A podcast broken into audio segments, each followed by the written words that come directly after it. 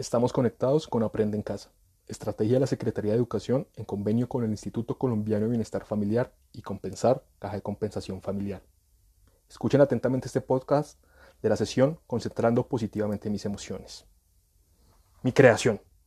Hoy realizaremos el tercer juego llamado Concentrando positivamente las emociones, compuesto por una serie de cartas que traerán mensajes útiles para tu familia. Momento para construir. Primero, memoriza la ubicación de las cartas. Deberás hacer parejas.